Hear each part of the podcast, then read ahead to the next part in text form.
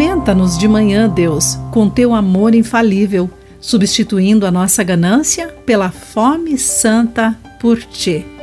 Olá, amigo do Pão Diário, muito bem-vindo à nossa mensagem de esperança e encorajamento do dia.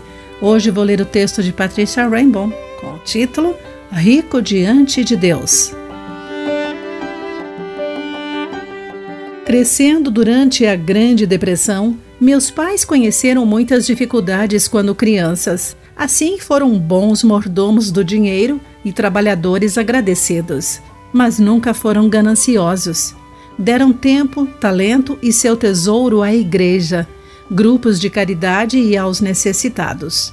Como cristãos, meus pais levaram a sério a advertência de Paulo: os que querem ficar ricos caem em pecado ao serem tentados e ficam presos na armadilha de muitos desejos tolos que fazem mal e levam as pessoas a se afundarem na desgraça e na destruição, conforme 1 Timóteo, capítulo 6, versículo 9. Paulo deu esse conselho a Timóteo, o jovem pastor da cidade de Éfeso, uma cidade rica onde as riquezas tentavam a todos, pois o amor ao dinheiro é uma fonte de todos os tipos de males, advertiu. E algumas pessoas, por quererem tanto ter dinheiro, se desviaram da fé e encheram a sua vida de sofrimentos. Então, qual é o antídoto para a ganância? Ser rico diante de Deus, disse Jesus, de acordo com Lucas capítulo 12, entre os versículos 13 e 21. Ao buscar e amar nosso Pai Celestial acima de tudo, ele continua sendo o nosso principal deleite.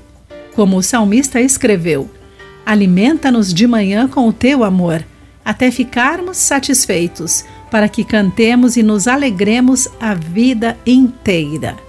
Regozijar-se no Senhor sempre nos alivia da cobiça, deixando-nos satisfeitos. Que Jesus resgate os desejos do nosso coração, tornando-nos ricos diante de Deus.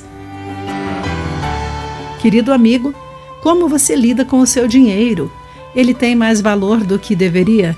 De que maneira você pode entregar suas preocupações financeiras a Deus hoje? Pense nisso. Aqui foi Clarice Fogaça com a mensagem do dia.